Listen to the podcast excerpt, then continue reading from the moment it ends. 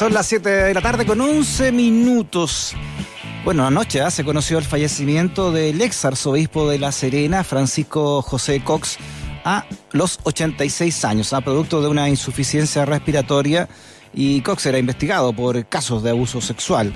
En el año 2018, el Papa Francisco decretó la dimisión del Estado clerical de Francisco José Cox tras la investigación realizada por la Congregación para la Doctrina de la Fe y le encargó su cuidado personal a la comunidad de padres de Schoenstatt. Era un abusador, ¿no? Queremos hablar de este tema con la periodista Alejandra Matus. Ah, ella investigó, eh, Alejandra, los abusos de Cox y los publicó en 2002 en un reportaje titulado Los archivos secretos de Cox, en la, el diario La Nación en ese momento. ¿Cómo estás, Alejandra, a la distancia? Bienvenida a Razones Editoriales. Muy bien, gracias. Oye, Alejandra, eh, tú destapaste realmente este caso, ¿no? En La Nación Domingo, me acuerdo. Sí. Así fue. Claro, y en el 2002 hablar de un tema así era, era otro Chile, ¿no? ¿Cómo, cómo fue? ¿Qué, presiones tuviste que vivir ahí? Eh, eh, sufrimos todas las presiones eh, posibles y muy extrañas, mirados con, con, la perspectiva del tiempo. Bueno, la, e, este equipo, la Nación Domingo, se creó precisamente con el propósito de hacer investigación periodística allí donde hasta ese momento no se había hecho, o sea, áreas que todavía eh, en ese minuto eran tabú. Y un área que era tabú era, por supuesto, las investigaciones sobre los abusos sexuales eh, en la Iglesia Católica, aunque eh, bajo cuerda o, tal vez en rumores por aquí y por allá se escuchaban estas informaciones. Yo partí, eh, eh, por supuesto el caso Cox no llegó de un día para otro, sino que yo partí eh, primero con un reportaje que se llamaba Sexo en el Clero, que emulaba el, trabajo de un periodista español, Pepe Rodríguez, que tenía el mismo título, Sexo en el Clero, pero él lo hizo en España. y yo hice un reportaje que hoy día podríamos calificar de digamos, sentido común, que era simplemente decir los curas tienen sexo.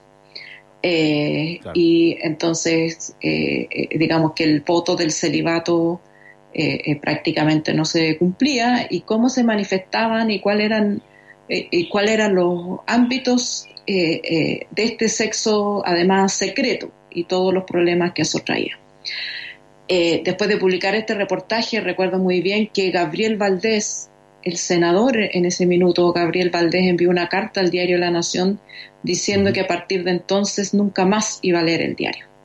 Esas eran el tipo de reacciones al que nos enfrentábamos. Hay que recordar que el diario La Nación, eh, eh, si bien posteriormente yo descubriría que no pertenecía al Estado, funcionaba como que era eh, eh, un organismo del Estado y por lo tanto dependía para su funcionamiento de la voluntad o, del, o de, eh, digamos, el aval del gobierno. entonces, estos temas, la Iglesia Católica venía con un, con un cheque girado eh, eh, con muchos fondos eh, cuando por su labor en la defensa de los derechos humanos. Y era la gran excusa que se usaba para impedir que se dijera nada sobre nada que afectara a, los sacerdotes. sin embargo, por lo menos a este equipo y a esa dirección que estaba a cargo de Alberto Luengo, le parecía que ya era hora de hablar de los temas, sobre todo porque había víctimas que estaban eh, sufriendo eh, eh, la imposibilidad de reparar el daño, la imposibilidad de la justicia, precisamente por ese largo silencio. A partir de ese primer reportaje, entonces vinieron, empezaron a llegarnos datos y uno de, esos, de esa información que me llegó eh, eh, fue sobre el obispo Cox, ex obispo en ese minuto de La Serena, eh, y ahí nació este reportaje.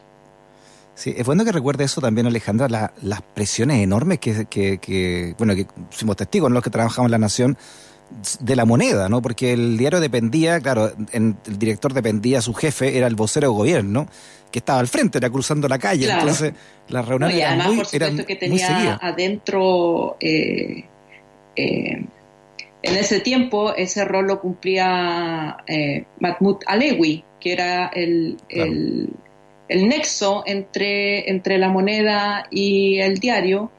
Y eh, por supuesto nadie tenía que cruzar la moneda, había, había un telefonazo directo eh, y digamos, parte del desafío periodístico era lidiar con esta realidad política, que digamos, por supuesto que no es exclusiva del diario La Nación, pero para el tema de la Iglesia eh, eh, eh, tenía que ver mucho con el diario La Nación. Todavía no existía la ley de divorcio, a la cual la Iglesia Católica se ponía fervientemente, que estamos hablando de ese momento en Chile. Claro, una Iglesia Católica ultra poderosa, año 2002, Ricardo Lago en el poder, y además una democracia cristiana como brazo político de esa iglesia también eh, en, su mejor momento, ¿no? Eh, desde la década del 60. Claro. Eh, y bueno, en muchos ámbitos, cuando tenía información respecto de, un sacerdote, y es entendible, es entendible la lealtad que sentían personas que lucharon por los derechos humanos con la iglesia. Eh, en mi opinión, era una lealtad malentendida, porque, eh, eh, digamos, denunciar a los abusadores de niños y niñas no es un, no me parecía mi contrapuesto a, resaltar la labor que jugó la Iglesia en defensa de los derechos humanos. Pero mucha gente lo entendía así y, y, fue un obstáculo bien, bien importante. Eh, pero, eh, y, lo resalto porque este reportaje no hubiera sido posible si no se la juega el director eh, en ese minuto, Alberto Luengo, que se la jugó, digamos, y también se la jugó el editor en ese minuto, los editores eran Julio César Rodríguez y Mirko Macari. Eso fue, fue en ese sentido un trabajo de equipo. Yo hice el reporteo, escribí el reportaje, pero sin el apoyo de ellos no. El reportaje nunca hubiera visto la luz porque era un reportaje complicado precisamente eh, por estas razones que te estoy diciendo. Yo fui a La Serena, eh, eh, en ese minuto el obispo no estaba en La Serena, pero era obispo emérito y estaba viviendo en Chile. y en este reportaje tuve acceso a numerosas fuentes eh, y particularmente importantes fueron los propios periodistas de La Serena que habían reporteado el tema pero nunca lo habían podido publicar. Así que también, eh, digamos, eh, fue, fue su aporte el que permitió que, este reportaje diera la luz y que básicamente contaba la historia. Claro. ¿De, qué se acusaba a Cox puntualmente? Puntualmente la historia era de que él eh, eh, cuando llegó, cuando lo nombraron obispo de La Serena, él ya venía, digamos, eh, en otras designaciones donde había tenido problemas y denuncias. Él estuvo en el Vaticano y fue muy raro su caso porque es, a pesar de la alta posición que él ocupaba en el Vaticano, fue de algún modo rebajado a obispo de una ciudad en Chile que que por muy importante que sea la plaza, porque era arzobispo, son, digamos, arzobispos, hay eh, cuatro creo que en Chile, eh, eh, de todas maneras era era un retroceso respecto de su cargo en el Vaticano, pero nunca nadie supo qué había pasado. estaba en ese minuto Bernardino Piñera como, como obispo saliente y él no se quería, no quería eh, según, según lo que yo pude reportear, Bernardino Piñera no quería eh, irse eh, porque era muy, ¿cómo podríamos decirlo? las conductas de Koch, él no, no, no, las escondía, era muy poco sutil. Ah, y entonces, digamos, era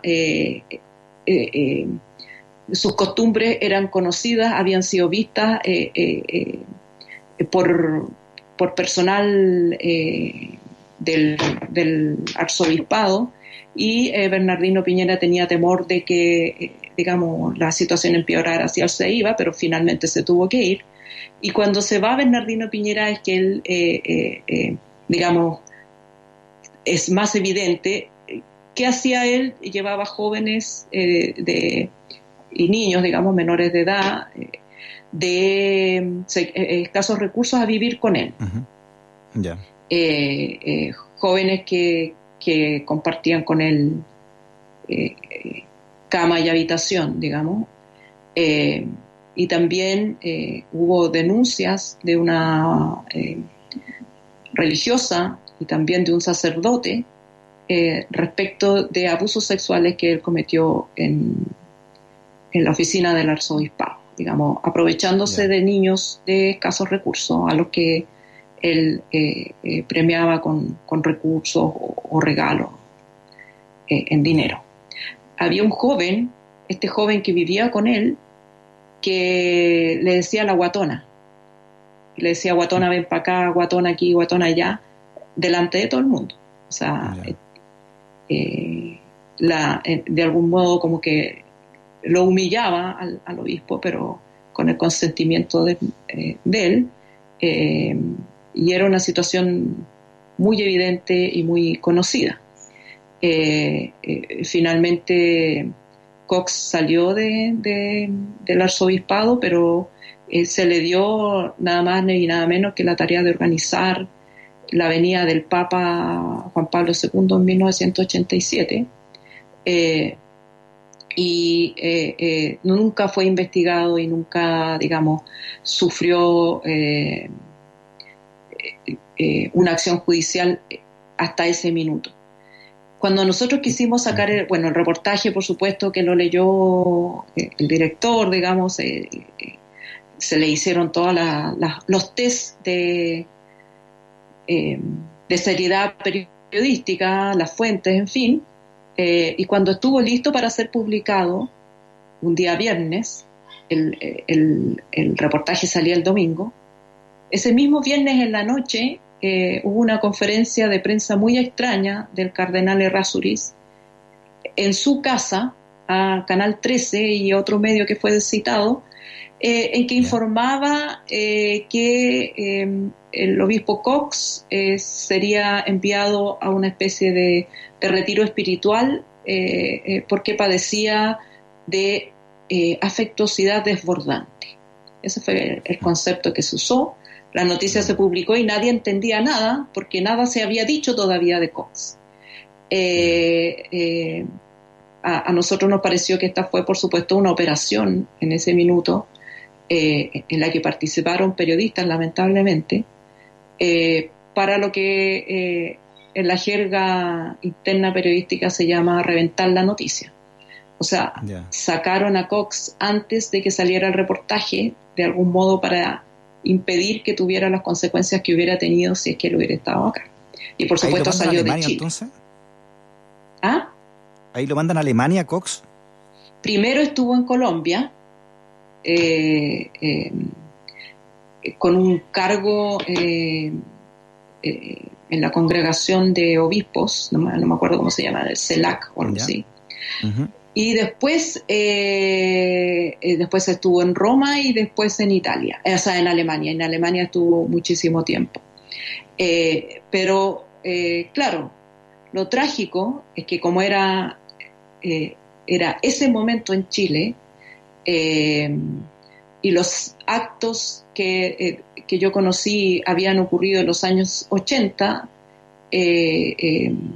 ya, digamos, se hablaba de la prescripción.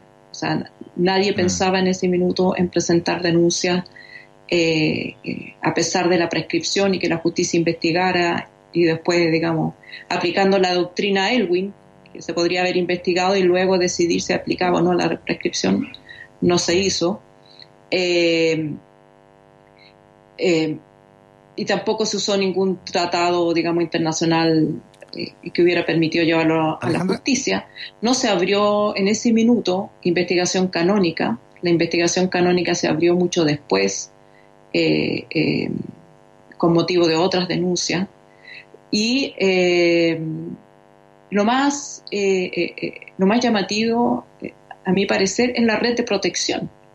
Porque el obispo mm. Cox, eh, los sacerdotes no tienen en teoría bienes propios, ¿no? No pagó con su propio pasaje, con su propio dinero el pasaje, la estadía y todos los años que vivió fuera de Chile, fue protegido eh, por otras autoridades de la Iglesia Católica, eh, partiendo por, su gran amigo, el obispo, el cardenal Errázuri. Ya. ¿Y por qué especialmente a Cox se le protegió tanto? ¿Y quiénes, además de Rasuri, hacían esta protección, Alejandra?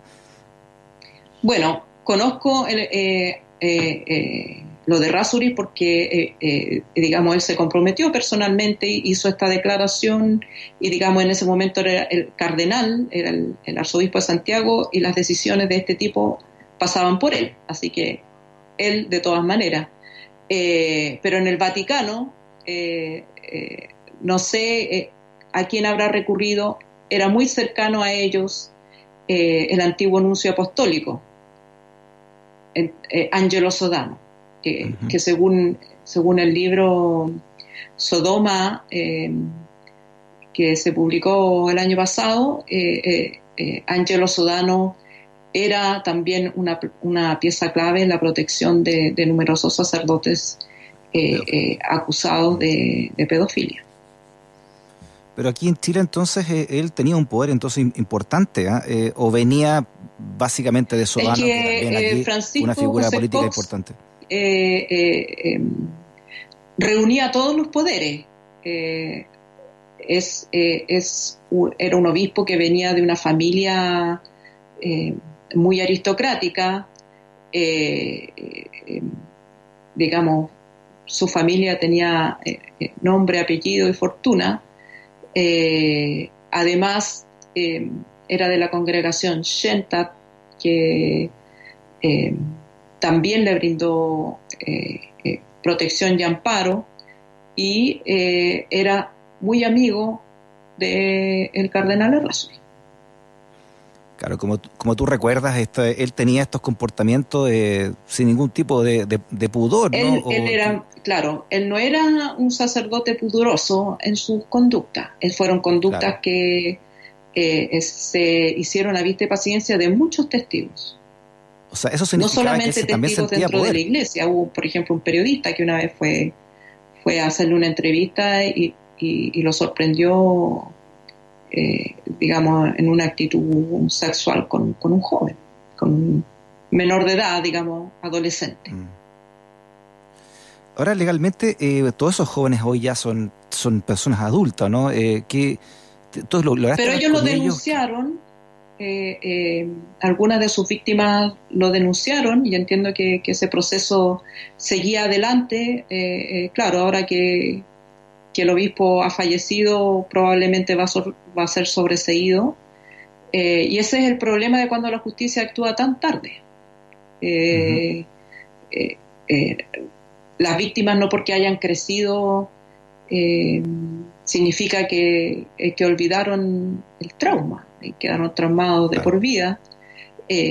yo también en su momento entrevisté a un joven que cantaba en el coro, su mamá lo puso a cantar en el coro y, digamos que era una familia muy católica, muy observante y, el obispo Cox eh, eh, le daba besos en la boca y le decía que eh, cuando él era niño, era un niño de, cuatro o cinco años, mm. por ahí. Entonces, son cosas que no marcan mucho a los niños porque además los confunden, esta, esta figura paternal eh, eh, además divina, eh, mm. que los abusa y ellos no logran darse cuenta hasta mucho después de que han sido abusados. Sí, por último, Alejandra, el rol de Bernardino Piñera en esto, ¿no? Como él también como, como obispo de la misma zona que había sido antes de él. Sí, en este caso en particular,